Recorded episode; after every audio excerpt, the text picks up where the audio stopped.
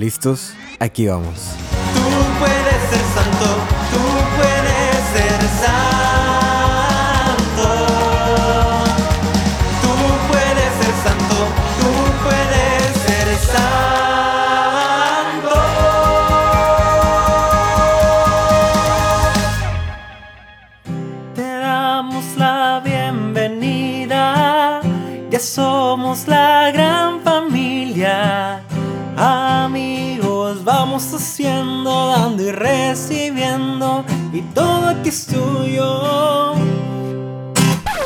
En el nombre del Padre, del Hijo y del Espíritu Santo. Amén. Amén. Bienvenidos hermanos. Pues ya vieron, empezamos esta canción. Yo no sé si la conocen o no, pero yo creo que ya no había hecho una referencia de Disney. Es una canción de la película de Tierra de Osos. Tierra, parecía Dora la Exploradora, no dándoles tiempo para responder. Esta canción es de la película de Tierra de Osos. Y así como lo canté, ¿verdad? La familia, es que vamos a hablar hoy de la familia. Vamos a hablar del mandamiento, el cuarto. Cuarto mandamiento, honrarás a, tus a tu padre y a tu madre. Honraremos a nuestros padres. Pero, en, en, digamos como tema general también, vamos a hablar de la familia. Así que bueno, eh, bienvenidos, bienvenida. No te prometo que vaya a estar cortito este episodio. Trataré, pero no te lo prometo. Así que no tengas expectativas de mí. Eh, pero trataré de ir rápido, ¿no? Con cada pregunta. Eh, muchas gracias por estar aquí. Te aconsejo que escuches también los otros episodios. Eh, pues nada, vamos a empezar, ¿no? Ya estamos en, en modo oración. La anécdota. Rápidamente les cuento que estamos viendo en la parroquia donde trabajo con los jóvenes, estamos haciendo un estudio bíblico sobre la serie de The Chosen, que ya siempre se la recomiendo, ¿no? Y entonces hoy me tocó ver, precisamente hoy es jueves, eh, estoy grabando este episodio, y hoy tuve, vengo llegando del estudio bíblico, y hubo una escena donde Jesús eh, habla con Pedro y como que está bien animado, apenas van como que conociéndose, están bien animados y todo esto, y dice, oye Pedro, me voy a ausentar porque tengo que encaminar a mi mamá de regreso. Venían de las bodas de Caná. Este, entonces dice, voy a, llevarla, o sea, voy a, pues encaminarla, ¿no? Eh, en inglés usan una palabra que se llama escort, como escoltar, ¿no?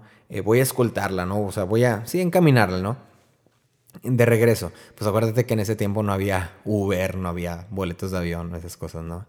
Eh, y le dice lo mismo a Pedro. Y tú también, eh, ah, porque le dice, "Y bueno, ¿qué hago? ¿Me quedo a cargo? Que no sé qué. dice, no, regrésate.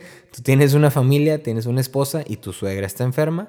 Entonces tú tienes responsabilidades. Ve a, a tu casa, atienda a tu esposa, atienda a tu suegra.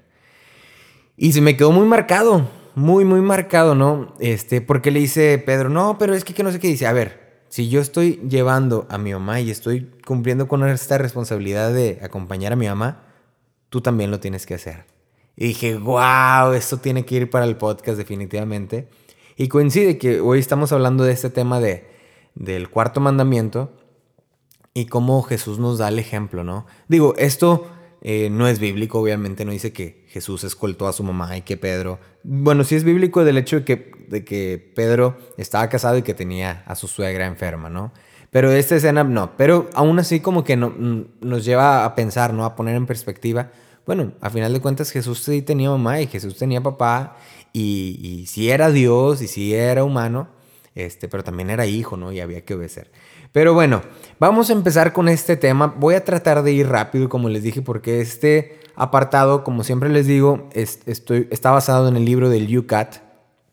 Y el libro de UCAT se basa, el de jóvenes, eh, ah, pues el UCAT es el de jóvenes, el catecismo para jóvenes, está a modo preguntas, ¿no? Entonces algunos mandamientos tienen muy pocas preguntas y algunos otros sí tienen bastantitas. Este sí tiene algunas cuantas, más aparte el cuestionario que siempre te voy a hacer a final del episodio, que es un cuestionario como para ah, hacer una mayor introspección este, en nuestra confesión. Soné como Roberto Martínez, ¿no? este, pero es para pensar un poco más en, en, en, pues en estos mandamientos y cómo podemos llevarlos a nuestra vida. Y bueno, eso es todo. Vamos a empezar por el primer, eh, la primera pregunta del cuarto mandamiento. El cuarto mandamiento es, honrarás a tu padre y a tu madre. Y la primera pregunta que nos plantea aquí el Yucat es, ¿a quién se refiere el cuarto mandamiento y qué nos exige? Porque a lo mejor voy a decir, no, pues es muy ambiguo, a tu padre, a tu madre, pues no sé, puede ser mi padrastro, no sé. Bueno, aquí nos dice el cuarto mandamiento, perdón, aquí nos dice el catecismo, el Yucat, el cuarto mandamiento se refiere en primer lugar a los padres, pero también a las personas a quienes debemos nuestro bienestar, nuestra seguridad y nuestra fe. Lo que debemos en primer lugar a nuestros padres, es decir, amor, agradecimiento y respeto, tiene que regular también nuestra relación con las personas que nos dirigen y están a nuestro servicio. Hay muchas personas que nos representan para nosotros una autoridad natural y buena, otorgada por Dios, padres adoptivos o de acogida, parientes mayores y antepasados, educadores, maestros, eh, eh, empleadores superiores. A ellos debemos honrarlos justamente en el cuarto mandamiento. Este mandamiento nos indica, incluso en un sentido más amplio, nuestras obligaciones ciudadanas frente al Estado. Y eso lo vamos a ver en la última pregunta que nos da el Yucat. Pero rápidamente aquí lo que nos dice la primera pregunta de este mandamiento es que el honrarás a tu padre no solamente se refiere a tu papá y a tu mamá. Porque entonces, imagínate, mucha gente diría, no, pues yo ya, yo estoy grande, ya tengo mis 40, 50 años, mis papás lamentablemente pues ya no están con nosotros, eso yo ya me libré de este mandamiento, ¿no? Yo nada más tengo que seguir nueve, ¿no? O las personas que, eh, pues diferentes, no, diferentes casos, ¿no? Eh, no sé, mi, mis papás están separados, solamente estoy con mi mamá, solamente estoy con mi papá, nunca conocí a mi mamá, nunca conocí a mi papá, vivo con mis abuelitos. Eh, no, pues como el mandamiento dice a tu padre y a tu madre, pues son mis abuelitos, o son mis tías, o son mi hermano mayor el con el que vivo, ¿no? No, entonces no aplica. Y pues no, ¿verdad? Entonces, primero que nada nos dice aquí el Yucat, bueno, ¿a quién se refiere? Se refiere primeramente a tus padres este, biológicos, pero también a quienes le debes tu bienestar, tu seguridad y tu fe. Eh, y luego también ya más adelante nos, nos indicará también hacia el Estado, hacia el gobierno. Pero eh, pues yo creo que esto es, es algo muy básico, ¿no? Un pequeño dato curioso. ¿Tú sabías que nuestros eh, apellidos como González, Hernández, mi papá se pide Hernández, este, Rodríguez, ¿qué otro? Em, pues todos esos, ¿no? González se supone, bueno, alguna vez leí, este, que el apellido en realidad significaba que eres hijo de Gonzalo. Entonces tú te llamabas, no sé, Panchito González, y era una manera de decir Panchito, hijo de Gonzalo. Este, Juan eh, Hernández, Juan, hijo de Hernán. Este, María Rodríguez, María, hija de Rodrigo, Esa era la manera antes de relacionarse, por si no te lo sabía, hacer un pequeño dato curioso. Eh, de, relacionarte, ¿no? ¿De quién eres? Hay un, chiste, ¿no? De Franco Escamilla, ¿no? ¿De quién eres? ¿De quién eres? ¿De quién eres? Pues haz cuenta que es lo mismo, ¿no? ¿De quién eres, no? Entonces, esta, este enlace de quién es tu papá, y creo que hasta la fecha es muy común, ¿no? Decir, ¿quiénes son tus papás en los pueblos pequeños? ¿Quiénes son tus papás? A mí me pasa mucho. Ah, tú eres hijo del doctor Ochoa, ¿no?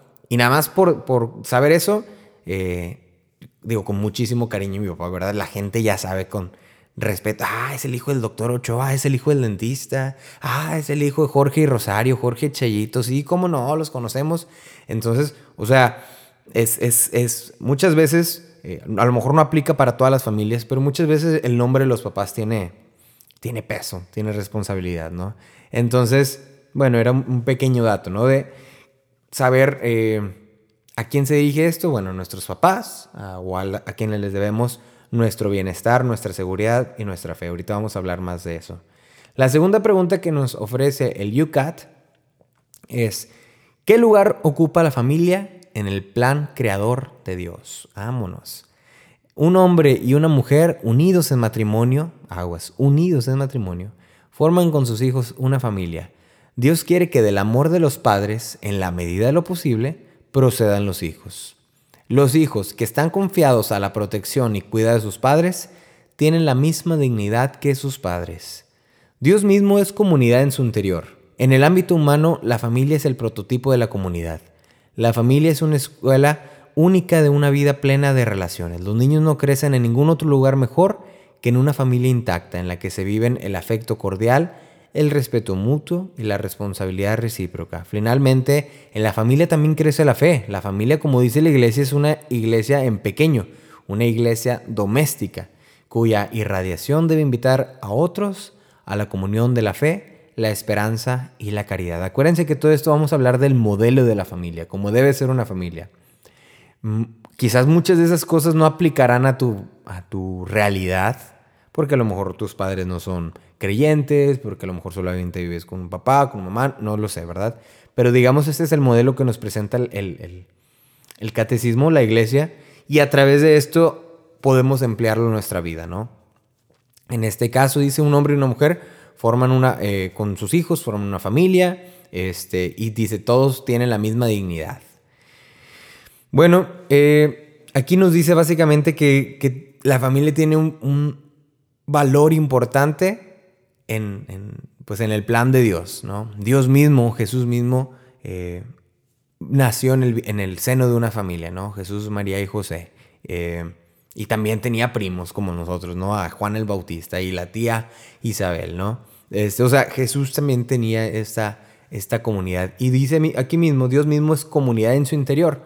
Me imagino que se refiere a aquel hecho es, que es un Dios trino, ¿no? Dios, Padre, Hijo y Espíritu Santo. O sea, es saber que la familia es importante, la familia es importante para Dios. Eh, la creación, como lo vemos, es Adán y de Adán sale Eva y empiezan a salir los, los, hijos, ¿no? También, eh, bueno, ahí lo vamos viendo en el Antiguo Testamento, ¿no? Pero básicamente esta pregunta nos dice que la familia ocupa un lugar en el plan creador de Dios. Dios pensó en la familia y nos habla de la iglesia doméstica. O sea, cómo vivir nuestra pequeña comunidad en mi casa, ¿no? Cómo ser el, mejor discípulo desde mi casa. Cómo ser el mejor predicador en mi casa, ¿no? Mi mamá muchas veces me regañó porque me decía, eres candil de la calle y oscuridad de la casa. Porque sí, me gustaba andar en la pastoral juvenil y en todo esto, en los retiros, pero cuando llegaba a la casa ni mi ropa lavaba, ni eh, recogía mi cuarto, no me, lo que sea, ¿no? Entonces me decía, oye, pues, ¿qué onda? O sea, o eres o no eres, o nada más afuera y aquí en la casa no, pues, ¿qué onda? Aquí debe ser primero, me decía mi mamá. Y con mucha razón. Entonces, la iglesia doméstica, ¿no? Que es donde vamos, vamos creciendo juntos o deberíamos ir creciendo juntos. Y siempre yo creo que podemos encontrar una manera particular de cada uno adaptar esta familia doméstica a lo mejor con tu abuelito, con tu tía, con la persona, con quien sea tu familia, ¿no? Siguiente pregunta. ¿Por qué son insustituibles las familias? Todo hijo proviene de un padre y una madre y necesita el calor y la seguridad de una familia para crecer protegido y feliz. La familia es la célula original de la sociedad humana. Los valores y principios que se viven en el pequeño ámbito familiar hacen posible la vida social solidaria en un ámbito mayor. Eh, básicamente nos dice que eh, teóricamente en una familia tendrían que crecer los buenos valores, ¿no? De ahí tendría que salir lo bonito. Como te repito, hay, familias que no ha sido así el caso, lamentablemente, ¿no? Pero de una familia tendría que salir así, ¿no? De ahí tendría que salir los valores, eh, la ética, la moral, la fe. Eh, yo gracias a Dios agradezco que de mi familia eh, mis padres, mis papás y mi mamá, llevan ya casi 25 años en un movimiento que se llama Encuentro Matrimonial Mundial. Y entonces de ahí hemos, ellos han aprendido mucho como pareja, como matrimonio, y lo han permeado a, nosotros, eh, Jorge, Andrés y Pablo. Entonces, no quiero poner a mi familia como el ejemplo así súper grande, porque realmente no lo es. Pero sí quiero destacar esa parte, ¿no? Que primero que nada, gracias a Dios. Y segundo, gracias a mis papás, yo soy lo que soy ahora, ¿no? O sea, si tengo fe, si tengo esta, eh, estas ganas, estos estudios o lo que tú quieras, pues es gracias al, núcleo de mi familia, ¿no? Gracias a que mis papás ahí estuvieron echándole. ¿No te acuerdas si el, hace un episodio o dos hablaba de cómo mi... Yo no quería ir a la iglesia, creo que fue el episodio pasado, ¿no? Y mi mamá dijo, no, cállese, va, a ir a misa, sí o sí. Este, y hay más historias, ¿no? Que les puedo platicar. Siguiente pregunta. ¿Por qué debe el Estado proteger y potenciar a las familias? El bienestar y el futuro de un Estado dependen de que la unidad más pequeña que existe dentro de él, la familia, pueda vivir y desarrollarse. Ningún Estado tiene derecho a inmiscuirse en la célula originaria de la sociedad. Y eso es fuertísimo, ¿eh? Eso es fuertísimo que es justamente lo que se está peleando en, en, estos, en esta época, eh, el valor de la familia, el valor de la mujer. Este, ningún Estado tiene derecho a definir la familia de forma diferente a la que corresponde a su misión creatural. Chale, híjole, está fuerte, ¿no? Este, esto le está dando con todo a las ideologías eh, actuales. Ningún Estado tiene derecho a privar a la familia de sus derechos fundamentales, especialmente el ámbito de la educación. Por el contrario, el Estado tiene la obligación de apoyar de manera eficaz a las familias y protegerlas en lo tocante a sus necesidades materiales. Toca mucho este, este tema, ¿no? De cómo el Estado debería proteger a la familia. Y otra vez les digo, esto es como que en el mejor, eh, como debería de ser. Lamentablemente en muchos de nuestros países no es así. Eh, por eso nosotros hacemos estas marchas que acaban de suceder en octubre 3 eh, de salir, ¿verdad? Salir a, defender la familia, a defender a la mujer, a defender a la vida, eh, a defender nuestros valores que se nos han enseñado por generaciones, ¿no? nos dice muy fuerte, ¿no? Que el Estado no tendría derecho de meterse con la educación de, de tus hijos, ¿no? O sea, de cambiarles las ideas, ¿no? Entonces yo creo que es necesario, nos dice el catecismo, proteger, cuidar. Si el Estado no lo protege, bueno, nosotros mismos, echarle ganas y protegernos y no quedarnos ahí callados. Es lo que les he venido diciendo estos últimos episodios, de levantar nuestra voz, de ponernos en acción para defender no solamente la vida, la mujer, sino también la familia, nuestra fe, los valores, defender como debe ser, como deben ser las cosas, ¿no? Y ojo, todas estas preguntas este es un librito muy, eh, digo, teóricamente pequeño, pero nos dirige al libro más grande, al libro original del Catecismo Católico. Tiene ahí números, entonces si tú te compras el UCAT, ahí verás que tiene números que son referencias ahora sí al catecismo grande, gordito, bonito, este, para que tú también investigues más. Siguiente pregunta. ¿Cómo respeta un hijo a sus padres? Un hijo respeta y honra a sus padres manifestándoles amor y agradecimiento. Los hijos deben de estar agradecidos a sus padres ya solo por el hecho de haber recibido la vida por medio del amor de sus padres. Este agradecimiento establece una relación de amor, respeto, responsabilidad y obediencia, rectamente entendida a lo largo de la vida, especialmente en momentos de necesidad de enfermedad y vejez. Deben los hijos prestar ayuda a sus padres con cariño, y fidelidad. Yo quiero repetir la respuesta del Yucat. ¿Cómo respeta un hijo a sus padres? Uno los respeta y los honra manifestándoles amor y agradecimiento. Yo creo que en esto se resume el, mandamiento de este día, de este episodio. ¿Qué debo hacer? Honrar a tus padres. Entonces, si lo, si lo parafraseamos, ¿qué debo hacer? Manifestarles amor y agradecimiento, ¿no? Porque cómo se honran nuestros padres demostrándoles amor y agradecimiento, ¿no? Y aquí nos dice, uno debería ser agradecido simplemente por el hecho de, de haber recibido la vida.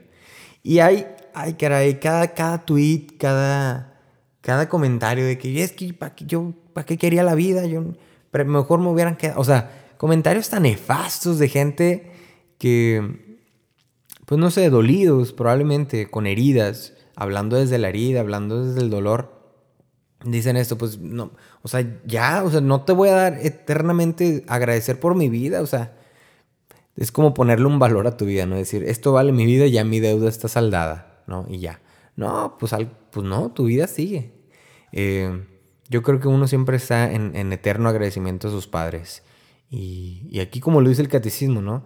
Constantemente hay que mostrarles amor y agradecimiento hasta en los momentos de necesidad, enfermedad y vejez. Y aquí quiero mencionar el caso de una persona que no diría su nombre, lo haré anónimo, pero es una persona que admiro como no tienen una idea. Esta persona ya es una persona grande, adulta, ya sus hijos ya están eh, mayores, ya tiene también sus nietos y todo.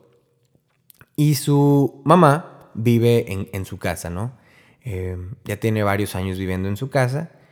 Y esto porque su mamá, bueno, pues ya no, eh, o sea, la abuelita, pues ya padece un poquito de sus facultades mentales, ¿no? Ya tiene algunas enfermedades, entonces ella es la que la cuida.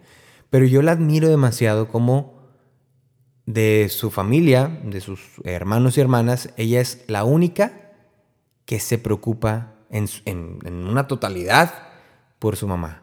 Y, cuando me ha tocado estar con, su familia, este, veo cómo batallan, cómo batalla, o sea, y, luego que si quieres salir a algún lugar, este, algún, no sé, alguna fiesta, algún evento, alguna reunión, ¿verdad? Olvídate de las hermanas, olvídate de los demás, ¿no?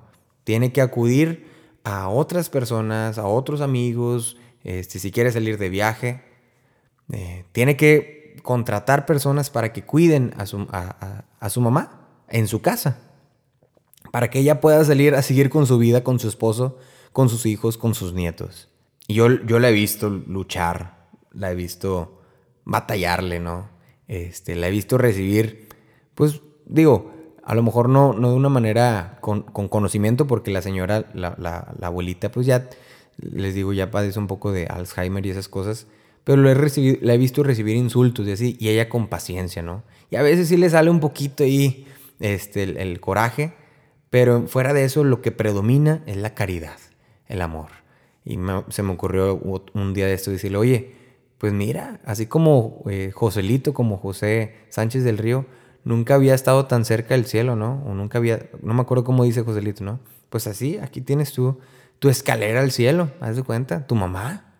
Entonces, de verdad que yo animo a los papás que me están escuchando a que yo sé que hay cosas en nuestra familia, ¿no? Eh, a veces muchas ocupaciones o vivimos lejos o lo que sea, pero el mandamiento nos, nos dice cuidar de nuestros padres hasta nuestra vejez. En mi caso no, no aplica todavía eh, yo tengo 28 años, voy a cumplir 28 años en dos semanas. Eh, mis papás son eh, jóvenes todavía, relativamente jóvenes. no puedo hablarles de mi testimonio en esa parte, no lo he vivido. Pero he visto, me tocó vivir con mi abuelita, que tuvo 11 años o 12 años Alzheimer y Parkinson, y mi tía era la que la cuidaba también. Ese es otro caso. Me tocó también ver cómo mi tía la cuidaba, cómo iba mi mamá también, otras tías, todos convivían ahí, ¿no? Eh, y mi tía, una de ellas, vivía al lado de donde vive, mi abuelita y le dedicó 12 años de su vida. Bueno, muchos más, ¿verdad? Pero 12 años que vivieron ahí, por lo menos los que ella estuvo enferma, a diario bañarla, cuidarla, eso y lo otro, ¿no?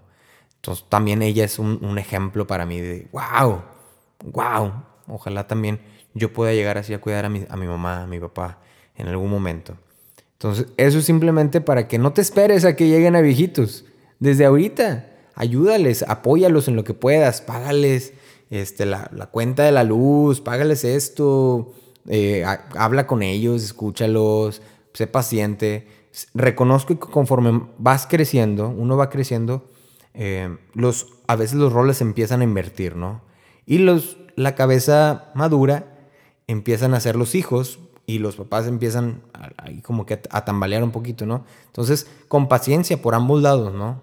Echarle ganas. Eh, ahí yo creo que es la manera en la que puedes tú retribuirle todo lo que te han dado por años y años. Siguiente pregunta. Ahora es la viceversa. ¿Cómo respetan los padres a sus hijos?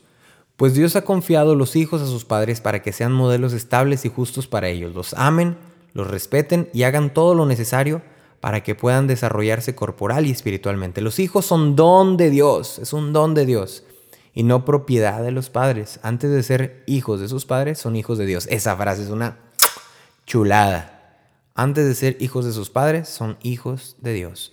La obligación más noble de los padres es regalar a sus hijos la buena nueva y transmitirles la fe cristiana. Básicamente, eh, habla también de un poco del bautismo, ¿no?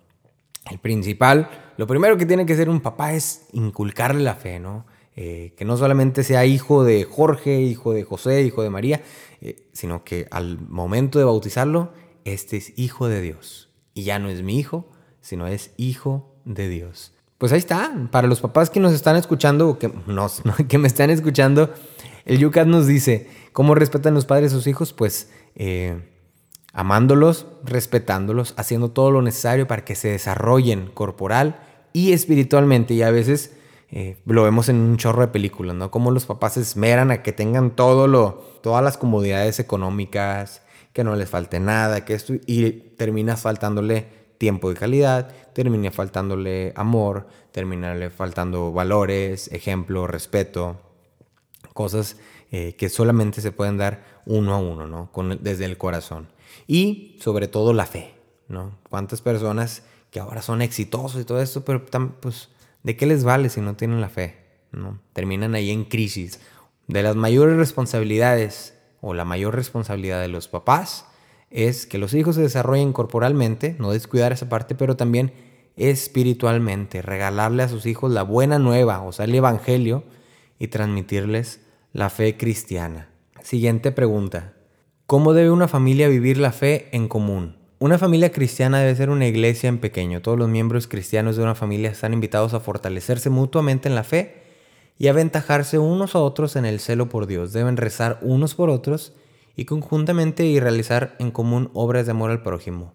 Los padres responden con su fe por sus hijos, los llevan a bautizar y les sirven como modelos de fe. Eso significa que los padres deben hacer todo lo posible para que los hijos experimenten que vivir en la presencia y cercanía de Dios es valioso y benéfico.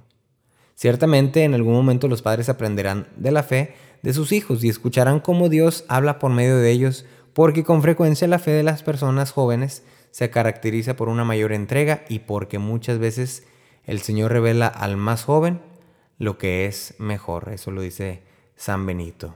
Eh, pues qué bello, ¿no? O sea, como eh, yo lo veo, digo, no lo trato, no lo diré de una manera como presunciosa, pero veo como mis papás me han enseñado, me han inculcado en mi fe, ¿verdad? Llevándome desde pequeño al catecismo, a la primera comunión, a los grupos, a todo. Y ahora a mí me toca como también hacer esta parte, ¿no? Ya desde mi, desde mi individualidad, desde este, mi propia voluntad, yo hablo y también comparto con ellos. Y también a veces, ahora yo les escribo, oigan, no se les olvide esto, oigan, acuérdense de esto otro. Nos mandamos mensajitos, ¿no? Ya es, es como compartir, ¿no? Eh, digamos que la semilla que ellos sembraron hace años, pues ya también da su fruto. gloria a Dios, gracias a Dios. Entonces, pues una familia debe también ser como esta comunidad, como le decíamos hace rato, ¿no?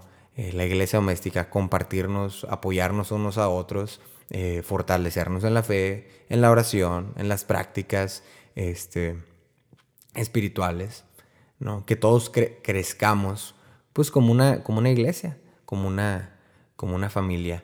El año pasado que estuve en pandemia, eh, fue también mi primera vez después de casi ocho años viviendo fuera, que regresé un año y medio a mi casa, ¿no? O sea, de, vivir ocho años independiente o fuera de mi casa, regresé a mi casa y fue difícil, fue difícil, o sea, me tocó vivirlo ahora otra vez, eh, pues digamos ya grande, ¿no?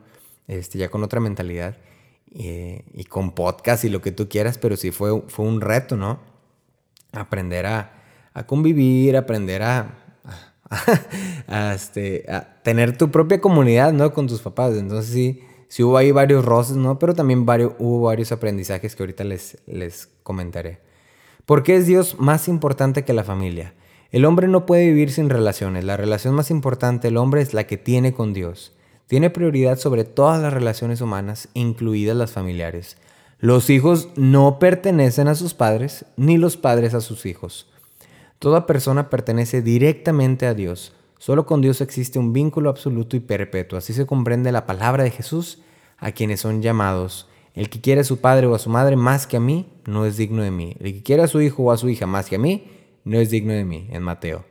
Por ello los padres deben poner a sus hijos en manos de Dios llenos de confianza cuando el Señor los llame a una vida de entrega en una comunidad religiosa o como presbíteros.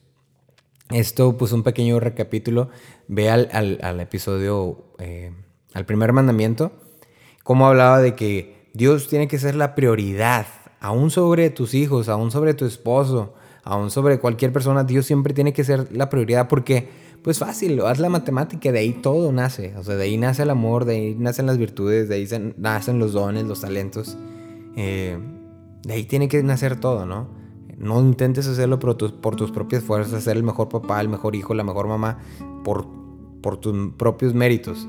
Tiene que venir de Dios, de tu amor a Dios, de tu entrega a Dios, de ahí van fluyendo tantos dones y tantos regalos, ¿no? Del Espíritu Santo. Siguiente pregunta. para que no se alargue esto porque ya se va a alargar mucho. ¿Cómo se ejerce correctamente la autoridad?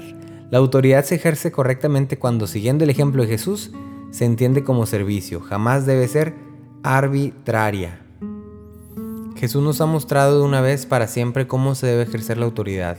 Él, que es la mayor autoridad, sirvió y se colocó en el último lugar incluso lavó los pies a sus discípulos, a los padres, sacerdotes, profesores, educadores superiores.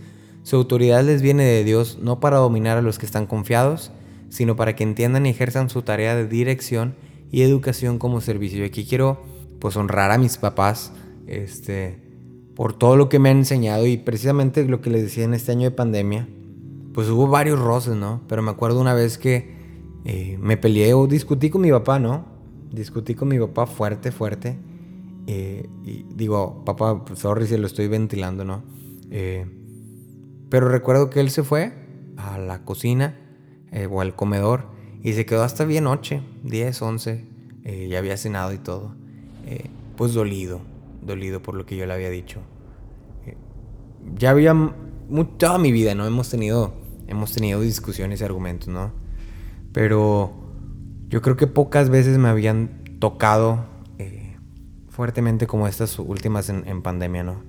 Igual ver que mi mamá cuando yo le decía algo que le respondía o que le alzaba la voz o lo que porque pues, o sea les digo yo no soy perfecto o sea yo también como todos este me equivoco y la riego y todo pues ver cómo mi mamá se quedaba toda seria por horas o incluso días no como la herida pues o sea le, le calaba no eh, pero esa vez me acuerdo específicamente con mi papá que se quedó hasta bien noche ahí triste, o bueno, por lo menos así lo sentí, ¿no? Dolido. Dije, ay, madre, ahora sí la, la cajeteé gacho. La cajeteé gacho, gacho, gacho.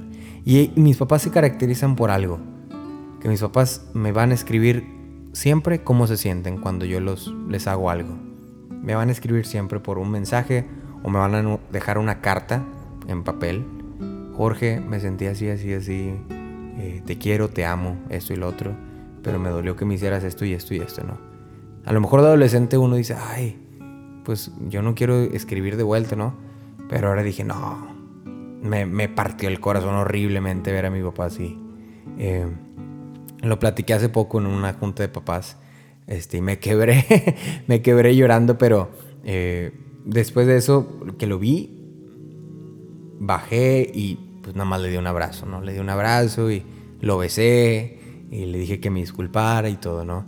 Eh, y hasta entonces, hasta mis 27 años, 26 años, este, me cayó el 20. Dije, wow, qué tan estúpido pude ser toda mi vida para levantarles la voz, para decirles babosada y media, para hablarles lo que quisiera y no darme cuenta cuántas heridas les puedo ocasionar, siendo que de ellos tengo todo a través de Dios, por ellos, tengo todo, ¿no?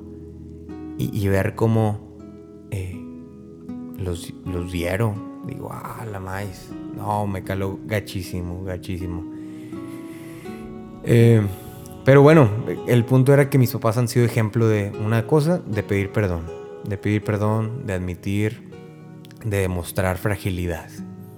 Entonces eso, a mí, es uno de mis, de mis talones de Aquiles, ¿no? Eh, demostrar fragilidad, pedir perdón, disculpas, admitir que estoy en un error, uy, pero lo he ido aprendiendo de ellos, ¿no? Entonces, papás, es ser ejemplo de sus hijos, hijos aprender también, ¿no? Y que para que el día que lleguemos a ser papás, pues tengamos estos valores, ¿no? Y los podamos emprender con nuestros hijos, ¿no? Eh, si Dios quiere. Últimas dos preguntas, no te me vayas. ¿Qué obligaciones tienen los ciudadanos con el Estado? Todo ciudadano tiene la obligación de cooperar lealmente con los organismos estatales y contribuir al bien común en verdad, justicia, libertad y solidaridad.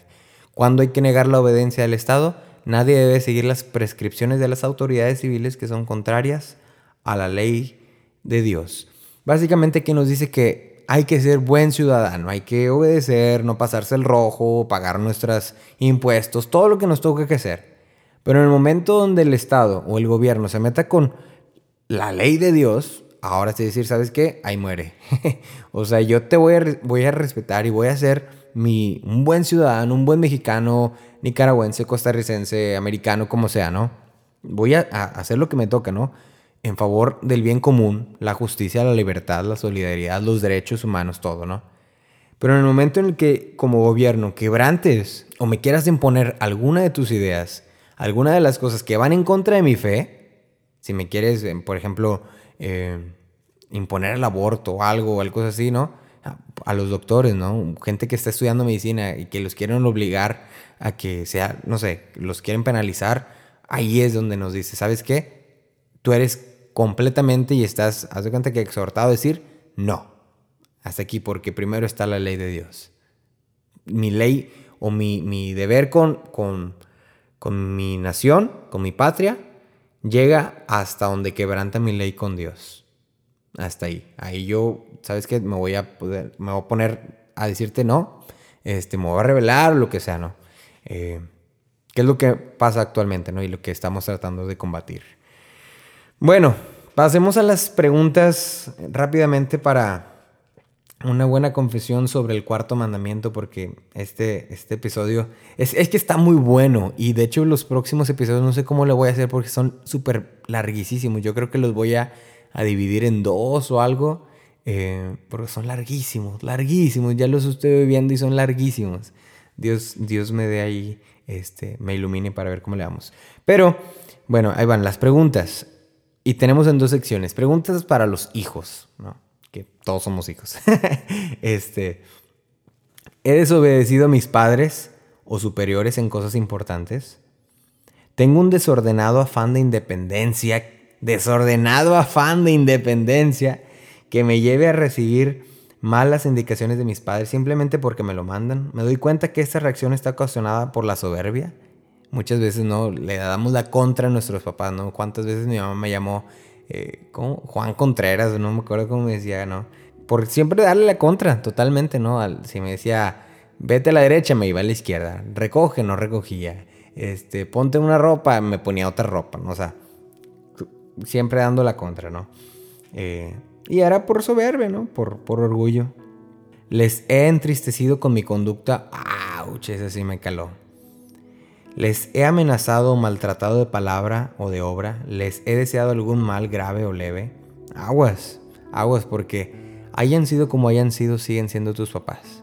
Y sigues teniendo el deber, la responsabilidad y, el mandato de Dios de honrarlos y respetarlos. Amarlos, agradecerles. Me he sentido responsable ante mis padres por el esfuerzo que hacen para que yo me forme estudiando con intensidad ellos a veces se desgastan para darnos la escuela y nosotros nos vamos de pinta, ¿no? Entramos a las clases y me declaro culpable. He dejado de ayudarles en sus necesidades espirituales o materiales.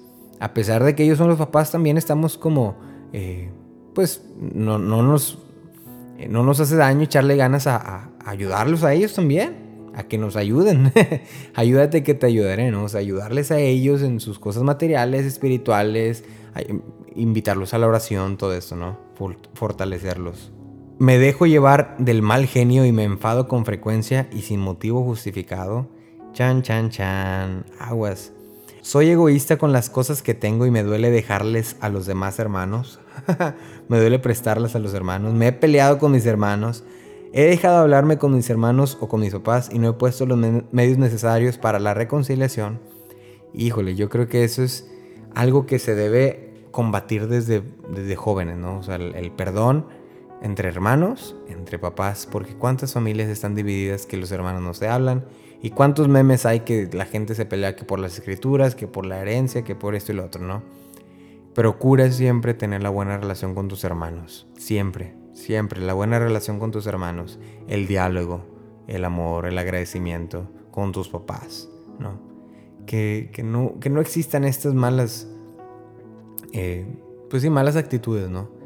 Entonces, prevenir eso, ¿verdad? Y nos, habla aquí las preguntas, ¿no? De, a ver, me estoy peleando con mis hermanos, ¿no? Para llevar, hacer una mejor confesión. Soy envidioso y me duele que otros destaquen más que yo en algún aspecto. Aguas, con Caín y Abel. He dado mal ejemplo a mis hermanos, para los hermanos mayores, como yo. He dado mal ejemplo a mis hermanos. Ahora, preguntas para los papás. agárrense, agárrense. Desobedezco a mis superiores en cosas importantes, como a los jefes, este, personas superiores a ti en general, ¿no? Los desobedezco. Soy causa de tristeza para mis compañeros de trabajo por negligencia, descortesía o mal carácter. Eh, eso yo creo que es algo muy común, ¿no? Que ya a veces cuando llegamos, llegan a alguna cierta edad, pues hay un, no sé, no sé, algo pasa que nos ha, nos ha tocado, ¿no? Encontrarnos con el viejito mal encarado que está en la tiendita, ¿no? Todo el tiempo, ¿no? Entonces cuidar nuestro carácter, cómo respondemos ante los demás. He dado mal ejemplo a mis hijos no cumpliendo con mis deberes religiosos, familiares o profesionales. Les he entristecido con mi conducta. Y ahí aguas, ¿eh? Los papás. No les he dado ejemplo de mis deberes religiosos. ¿Cómo quiero que mi hijo vaya y haga la primera comunión o que vaya al catecismo si yo no me he confesado como en cinco años? Entonces, pues ser ejemplo, ¿no? Ser ejemplo. Eh, acuérdense que el, mejor, la mejor evangelización es el ejemplo. Los he corregido con firmeza en sus defectos o les he dejado pasar por comodidad. Corrijo siempre a mis hijos con justicia y por amor a ellos, o me dejo llevar por motivos e-, egoístas o de vanidad personal porque me molestan, porque me dejan mal ante los demás o porque me interrumpen. Híjole, papás, cuidado.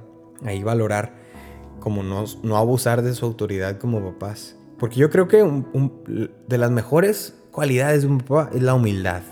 Tener autoridad, pero con manera humilde, yo creo que es lo mejor. Eh, y lo he visto en muchos papás, y especialmente en mi papá. Les he amenazado o maltratado de palabra o de obra, o les he deseado algún mal grave o leve. He descuidado mi obligación de ayudarles a cumplir sus deberes religiosos. He abusado de mi autoridad. Me preocupo de modo constante por su formación en el aspecto religioso. Papás, es importante y lo hablo ahora desde mi eh, posición de coordinador de, catecismo de adolescentes y jóvenes. Es necesario que los, que los metan a formación de adolescentes. Eh, aunque que no solamente vayan para la primera comunión y la confirmación, sino en general que estén en constante formación. No lo descuiden. Sacrifico mis gustos, caprichos y diversiones para cumplir con mi deber de dedicación a la familia. Y esto fue lo que hablaba en el episodio pasado, ¿no? De hacer sacrificios eh, y dedicar tiempo a mi familia. Procuro hacerme amigo de mis hijos. Esa es, es una pregunta capciosa, ¿no? Porque hoy está la tendencia de, ay, sí, yo soy más amigo de mi hijo, yo no soy su papá, soy su amigo. No, eso sí, eres su papá, pero también tienes que inculcarle la, pues, la confianza de poder contarte las cosas, poder platicarte, ¿verdad? Pero al mismo tiempo eres la figura de autoridad, papá, mamá. Pudiendo hacerlo, he dejado de ayudar a mis parientes en sus necesidades espirituales o materiales. Y eso es fuertísima también porque, como les decía, podemos hacer candil de la calle y oscuridad de la casa, ¿no? Queremos evangelizar a medio mundo, ¿no? Y las redes sociales y todo esto, ¿no? Y no nos preocupamos por nuestros tíos, nuestros primos, este, la gente más cercana a nosotros, nuestros hermanos, etcétera, ¿no? Entonces, antes que cualquier cosa, no descuidar a nuestros primos, a nuestros tías, tíos, abuelos y constantemente compartirles con, pues, con, con caridad nuestra fe, porque a veces Entiendo que eso pudiera ser motivo de discusión en las reuniones familiares y todo esto, pero con caridad, con caridad y sin imposición, eh, que tú sigas cumpliendo ese deber de enseñarles la fe, compartir la fe por tus seres queridos, los que son tu sangre, ¿no? Mm, ya leí las demás preguntas y son preguntas demasiado muy repetitivas o algo, ¿no? Pero en fin, este ha sido el episodio. Eh, Estuvo intenso, estuvo, yo creo que es demasiada información para, para captar en, un ratito, en 45 minutos. Eh, yo te sugiero que vayas reflexionando durante el día y durante la semana en general, o hasta que vayas a escuchar esto, el próximo episodio. ¿Cómo puedes tú, desde tu humanidad, desde tu realidad, honrar a tus papás? Eh, sea cual sea el caso, vives con tus tíos, con tu abuelita, con tus hermanos, ok, ¿cómo puedes poner en acción este mandamiento? ¿Cómo estás favoreciendo la comunidad en tu familia, la iglesia doméstica, entre los que son tu iglesia, entre los que son tu familia, ¿no? Este, y si a lo mejor no conoces a tu papá, a tu mamá, ¿cómo estás haciéndole para eh, crear estos lazos con ellos, para sanar esos lazos, para dejar las broncas atrás, ¿no? De perdido, para darles el perdón, perdonarlos, escucharlos, lo que sea, ¿no? Amarlos, agradecerlos. Cada quien tiene su manera y su realidad. Y yo te invito a que en esta semana pienses, ¿no? ¿Qué puedo hacer para mejorar como hijo? ¿Qué puedo hacer para en algún futuro, si esa es tu vocación, ser un buen padre de familia, una buena madre? Eh, aún en la vocación religiosa, ¿no? Eh, sí, y esto y ustedes lo saben, padrecitos, hermanas, eh, aunque se van al, al convento o al seminario, no dejan de ser hijos, ¿no? Me contaba mucho el padre Serra que cuando llegaba a la casa con su madre, que en paz descanse, este, le decía, ah, ya serás el padre Serra, pero aquí eres mi hijo. este, y sí, a final de cuentas es verdad, ¿no? O sea, también ustedes en su vocación religiosa, en su entrega, también, también son hijos, ¿no? Y siguen, pues hay que tratar de procurar estar en contacto con, eso, con sus papás, con sus hermanos, etcétera, ¿no? Eh, pues ojalá que Dios nos dé el don de saber cuidar de nuestros papás, cuidar de nuestra familia, cuidar de este núcleo, ¿no? Eh, pidámosle a Jesús que creció en un ambiente de familia, que creció con un padre, con una madre, con un primo, con una tía, con tíos, este, con familias a su alrededor. Pedirle a Jesús que nos inspire a nosotros a ser buenos hijos, a procurar el amor a nuestros padres, el agradecimiento, el constantemente ser personas agradecidas a ellos, independientemente de la situación, independientemente la calidad de vida que haya, ser agradecidos a nuestros padres. Que de nuestra, digamos, de nuestra cancha, de mi lado para acá, se dé el amor, se dé el agradecimiento, se dé la caridad, la fraternidad. Le pedimos a Jesús todo esto, que a modelo de la Sagrada Familia podamos nosotros imitarlo y que en algún día, si es nuestra vocación, también eh, vivir el ejemplo de, la Sagrada Familia con los valores que se nos han sido inculcados por nuestros padres, por los que están a nuestro alrededor. Amén. Amén. Pues bueno, vamos a tomarnos todos de las manos y cantemos juntos que ninguna familia. no, pues no, no, eso es todo. Que nos veremos la próxima semana ya tienes tarea, ponte a echarle ganas, piénsale. Si no has escuchado los otros episodios, pues también este, escúchalos, pero no te los avientes como si fuera serie de Netflix, una cosa así. Dale, dale tiempo, ¿no? Este, no me interesa ganar seguidores, no me interesa ganar vistas y todo eso. Me interesa que tú lleves un mensaje a tu vida. Que lo escuches y lo, lo mastiques, lo saborees, lo digieras y ya que salió, ahora sí, escucha otro episodio. No te los avientes 50 episodios en una semana. Uno así, medítalos a tu ritmo, a tu paso. No me interesan los números, ni las estrategias, ni las, ¿cómo se llama? Estas cosas, no, los, sí, los números, ya no me acuerdo cómo se llaman, los números de las redes sociales, ¿no? El algoritmo. No me interesa eso, me interesa que tú no te entre por un oído y salga por el otro, que lo lleves a tu vida. Ese es el propósito principal de este podcast. Amén. Pues que tengas una buena semana. Eh, aprende a respetar a tus mayores, a tus padres, a quienes te proveen de todo y a ver a Jesús en ellos y que tú seas un Jesús también para ellos. ¿Sale? Dios te bendiga.